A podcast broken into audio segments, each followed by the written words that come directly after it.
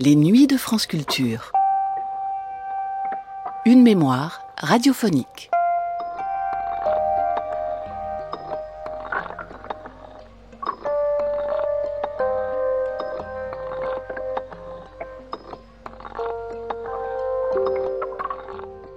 Roland Auguet le rappelait au début du cinquième des neuf entretiens qu'il consacrait en 1978 dans Les chemins de la connaissance au livre de René Girard, Des choses cachées depuis la fondation du monde.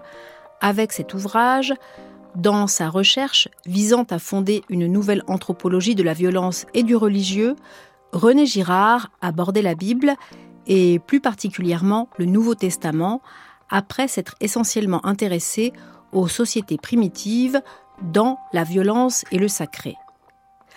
Un cinquième entretien au cours duquel Exposant sa lecture de la Passion, René Girard disait Pourquoi chercher à désigner le ou les responsables de la mort de Jésus n'avait aucun sens et que la cause était dans l'entraînement mimétique qui, depuis la nuit des temps, avait conduit les communautés humaines à s'unir en se retournant contre un bouc émissaire.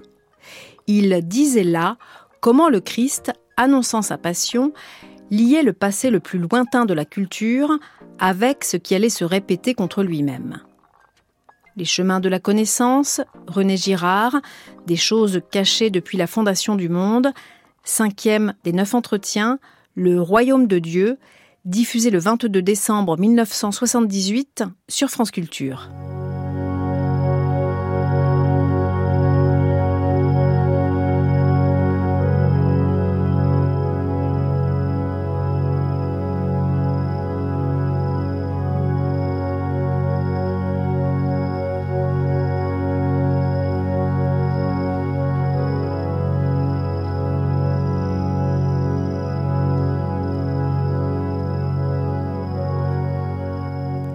René Girard, votre dernier livre, Des choses cachées depuis la fondation du monde, met l'accent sur la Bible et surtout sur le Nouveau Testament, alors que le précédent, La violence et le sacré, concernait essentiellement les sociétés primitives. Pourquoi? Dans la Passion, nous avons essentiellement une foule. Et cette foule, le, le jour des rameaux, acclame unanimement Jésus qui arrive à Jérusalem. Trois jours plus tard, elle s'est retournée et la même unanimité devient euh, persécutrice et meurtrière.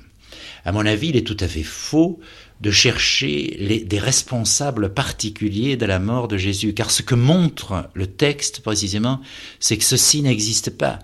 C'est que Judas n'a absolument aucune importance. Euh, le Christ euh, lui-même dit euh, Je prêchais toujours dans le temple, pourquoi n'êtes-vous pas venu me saisir là? Caïphe a lui-même très peu d'importance. Pilate voudrait peut-être sauver Jésus, mais pour des raisons politiques, par peur de la foule, il lui cède.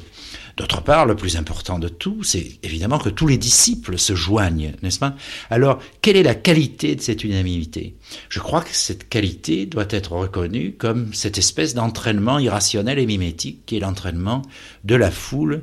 Je crois que même dans les plus petits détails, on retrouve cet aspect mimétique, ce désir d'être comme les autres, cette impuissance à se séparer de l'autre, en particulier dans la trahison de Pierre, qui est un épisode capital. Et un des évangiles insiste sur le fait que la servante qui dit à Pierre, tu es un Galiléen, tu fais partie du groupe de Jésus, lui dit, je reconnais ton accent galiléen, mais l'accent sur la, différence culturelle, n'est-ce pas, du euh, disciple de Jésus, et où on sent que le désir d'effacer cette différence, c'est-à-dire de se joindre à la foule, chez Pierre joue un rôle dans ce qui euh, se définit bien sûr ici comme euh, la trahison. Donc ce que je dis, c'est qu'il suffit de, supposer, littéralement, de placer sous les mythes, à la place de cette culpabilité de la victime, ou d'autres thèmes comme la peste, qui nous masquent la violence de la communauté. Il suffit de mettre dessous cette unanimité mimétique et meurtrière pour aboutir à une interprétation du mythe qui me paraît beaucoup plus riche, mais si vous voulez, qui explique tous les, tous les thèmes. Et à mon avis, c'est ce que nous faisons déjà pour tout ce que j'appelle euh, texte de persécution. Par exemple, lorsque nous nous trouvons devant le texte de la persécution raciale, à notre époque peut-être, ou il y a quelques années encore dans le sud des États-Unis pour les Noirs, ou les pogroms euh, du Moyen Âge, ou en Russie à la fin du XIXe siècle, nous nous trouvons à nouveau, comme dans les mythes, devant des gens qui disent la victime est coupable, et qui généralement l'accusent de crimes analogues aux crimes dont les héros mythiques sont accusés c'est-à-dire au fond destruction des bases de la communauté. Mais l'historien qui se trouve devant ces textes, qu'il s'agisse du Moyen Âge ou de notre époque, ne prend pas ceci au sérieux. Il sait qu'il a affaire justement à cette unanimité irrationnelle d'une foule furieuse qui littéralement cherche une victime. L'historien dit plus les accusations contre la victime sont fantastiques, plus il y a de chances pour que la persécution soit réelle. Il affirme la réalité de la persécution et il affirme que l'origine du texte, qui ajoute foi à ces accusations invraisemblables, c'est précisément cette unanimité mimétique qui nous est présentée dans la Passion. C'est pourquoi je dis nous avons là le texte qui est à l'origine de cette puissance de démystification qui s'exerce sur le texte mythique dans notre univers. Les textes de persécution, notez-le, sont toujours des textes du monde occidental. Mais à mon avis, il n'y a aucune différence de nature entre ces textes et la mythologie. Il y a seulement le stade historique auquel nous sommes parvenus et qui nous permet de lire comme persécution les textes les plus proches de nous, alors que nous sommes encore incapables de reconnaître dans le mythe d'Oedipe ou dans d'autres mythes des textes tout à fait analogues.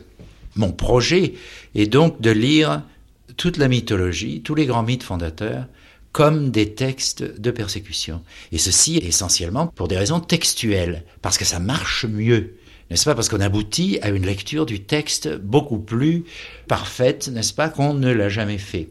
Et je suis obligé de constater que ce mouvement est le même que le mouvement euh, biblique et évangélique. Alors dans les évangiles, vous avez la passion, mais vous avez aussi auparavant des textes qui, à mon avis, disent, n'est-ce pas, proclament la vérité que je suis en train d'essayer de, de définir. Vous avez par exemple ces textes qu'on a toujours euh, désignés comme malédiction contre les pharisiens, c'est-à-dire contre une secte euh, judaïque particulière. À mon avis, ces textes ont une portée beaucoup plus radicale. Et parmi ces malédictions, il y en a une qui me paraît euh, la plus intéressante sous le rapport essentiel, c'est celle qui dit Vos pères ont tué tous les prophètes. Et vous restez solidaire de vos pères, non pas parce que vous tuez les prophètes, mais parce que vous bâtissez des tombeaux pour ces prophètes qui d'ailleurs ne sont pas là. Vous dites, si nous avions vécu du temps de nos pères, nous ne nous serions pas joints à eux pour verser le sang des prophètes. Et là, il y a bien sûr un raisonnement euh, qui nous paraît très étrange, mais qui est extrêmement moderne au fond, qui fait que les fils sont semblables au Père parce qu'ils se désolidarisent d'eux. Et ce que le texte nous dit, bien sûr, c'est non pas que les pharisiens ont tué des prophètes, ont participé à la mort des prophètes directement, mais qu'ils traitent désormais leur père, qu'ils expulsent leur père, en tant qu'ils ont tué les prophètes. Donc ils se déclarent radicalement différents d'eux. Et les pères ont tué les prophètes, pourquoi? En un sens pour ne pas savoir qu'ils tuaient, pour ne pas savoir que la culture était fondée sur le meurtre. Et les fils se désolidarisent des prophètes, de leur père plutôt, pour nier, eux aussi, cette vérité. Et à ce moment-là, bien entendu, Jésus annonce sa propre passion. Autrement dit, il annonce que cet acte même va se répéter, alors là, dans toute sa violence à côté de ces textes euh, qui font partie des évangiles euh, synoptiques, euh, intitulés Malédiction contre les pharisiens, Matthieu, Marc et Luc, nous trouvons chez Jean des textes, à mon avis, qui sont extrêmement analogues. Ce sont ceux qui disent Satan est meurtrier depuis le début. Derrière Satan, ici, il ne faut voir ni magie ni sorcellerie, mais le prince ou le principe de ce monde. Et le principe de ce monde, ce qui est caché, c'est le meurtre, c'est le mensonge. La plupart des exégètes ici se réfèrent au mythe de Caïn et Abel, mais à mon avis, ils ont à la fois raison et tort. Ils ont raison dans la mesure où, bien entendu, le, premier meurtre fondateur de la Bible, c'est le meurtre d'Abel.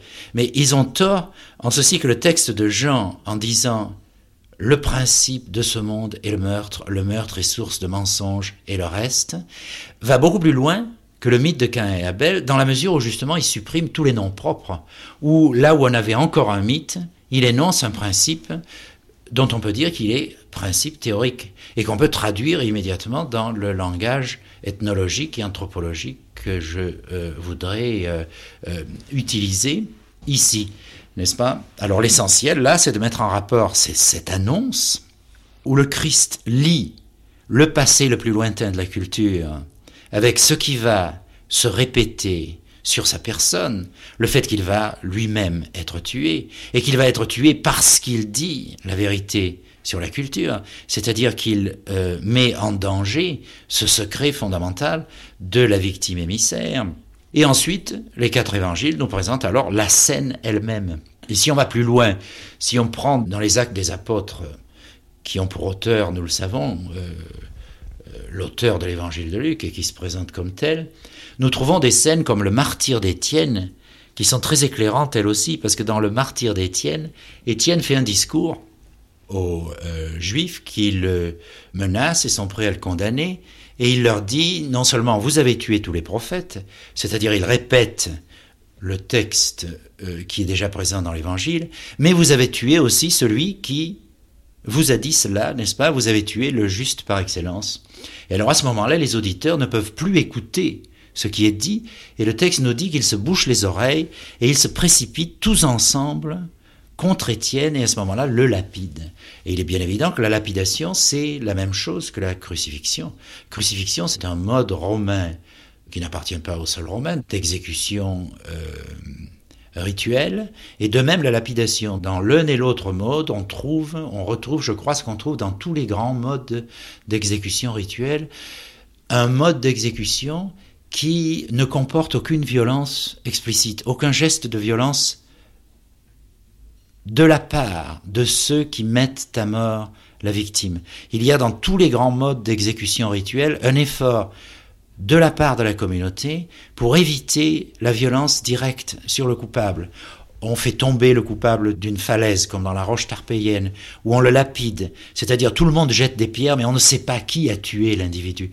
On peut rapprocher ceci du peloton d'exécution moderne où il y a toujours un fusil qui n'est pas chargé, ce qui fait que tout le monde à la fois est coupable et tout le monde peut être innocent, n'est-ce pas, du meurtre euh, de la victime. Ces modes d'exécution étant des efforts pour interrompre la chaîne de la violence, à mon avis, et étant toujours lié au mécanisme de la victime émissaire, étant des efforts pour reproduire ce mécanisme.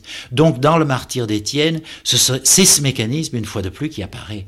Puisque les commentateurs se demandent si la, la mort d'Étienne est un geste spontané de la foule, ou si c'est vraiment une exécution rituelle selon le mode juif. Le fait que l'un et l'autre puissent se rejoindre est extrêmement significatif, de, ce dont je parle, le texte fait apparaître le fait que l'exécution rituelle, la peine capitale, et l'unanimité contre la victime, l'unanimité mimétique, ne sont qu'une seule et même chose.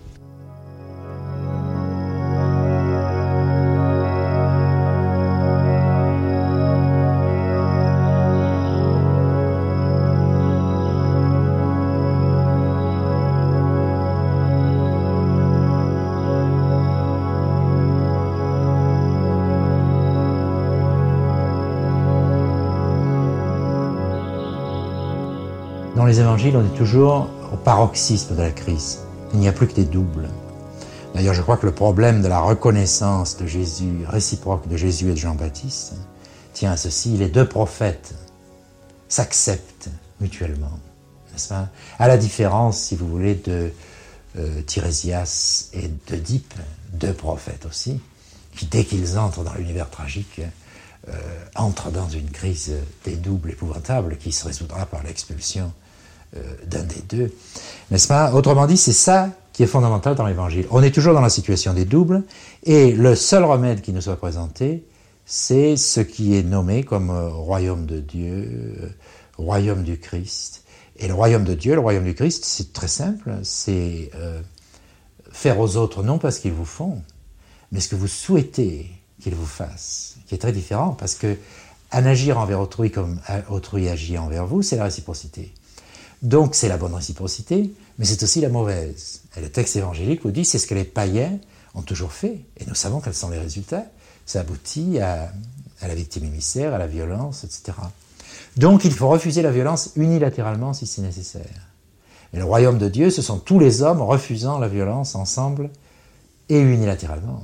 N'est-ce pas? Le vrai sujet est celui qui n'accepte pas de se laisser enfermer dans euh, le mécanisme des doubles. Et au début des évangiles synoptiques, nous n'avons, si vous voulez, que l'offre du royaume de Dieu qui est présentée comme une possibilité directe et concrète pour tous les hommes. Une possibilité d'autant plus accessible qu'on est au paroxysme de la violence. C'est-à-dire que la stupidité de la violence, son non-être, le fait qu'elle ne soit liée à aucune différence réelle, autrement dit qu'elle n'est pas d'objet, qu'elle ne soit plus que le mécanisme des doubles, rend la réconciliation réciproque plus facile et plus difficile que jamais, n'est-ce pas? Mais essentiellement, l'offre du royaume de Dieu, c'est ça. La réconciliation est entre vos mains, n'est-ce pas? Mais alors, si cette réconciliation n'a pas lieu, celui qui apporte le message cette réconciliation, va-t-il considérer que c'est un contrat une offre conditionnelle, si les autres ne le respectent pas, il n'est pas tenu à la respecter lui-même? Certainement pas. Sans ça, il serait exactement comme eux. Il n'y aurait pas de différence. Être la parole de Dieu dans les évangiles, c'est précisément maintenir cette parole jusqu'au bout, sur la terre où elle n'a aucune place, où les hommes tombent toujours dans la violence. Donc c'est s'exposer soi-même à la mort. La parole de vie, dans l'univers violent, devient nécessairement parole de mort. Ce que les évangiles nous disent, c'est se conduire comme un Dieu. Ce n'est pas euh, épater les gens, faire tonner la foudre de Jupiter, etc. Mais c'est maintenir cette parole jusqu'au bout. Maintenir cette parole au moment où elle devient mortelle. C'est-à-dire où Jésus dit, si vous persévérez, n'est-ce pas, vous allez vers la fin de toute communauté.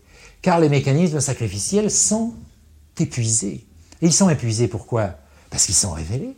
Parce que la Bible les a révélés et je suis l'achèvement de cette révélation, n'est-ce pas? Par le fait même que je me conduis comme je le fais, n'est-ce pas? Mais qu'est-ce qui va se passer? Les hommes, ne comprenant pas, vont tenir en celui qui dit ceci, la victime à la fois la plus arbitraire et la moins arbitraire qui soit.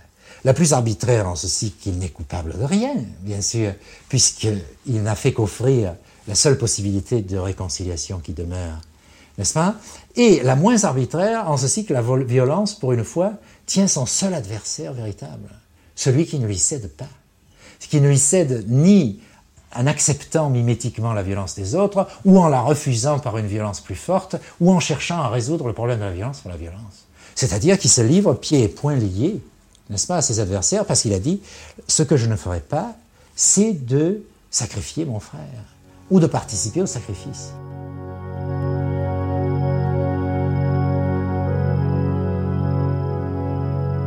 C'était Le Royaume de Dieu, le cinquième des neuf volets de la série de Chemins de la connaissance que Roland Auguet consacrait au livre de René Girard, Des choses cachées depuis la fondation du monde. Première diffusion le 22 décembre 1978 sur France Culture. À suivre.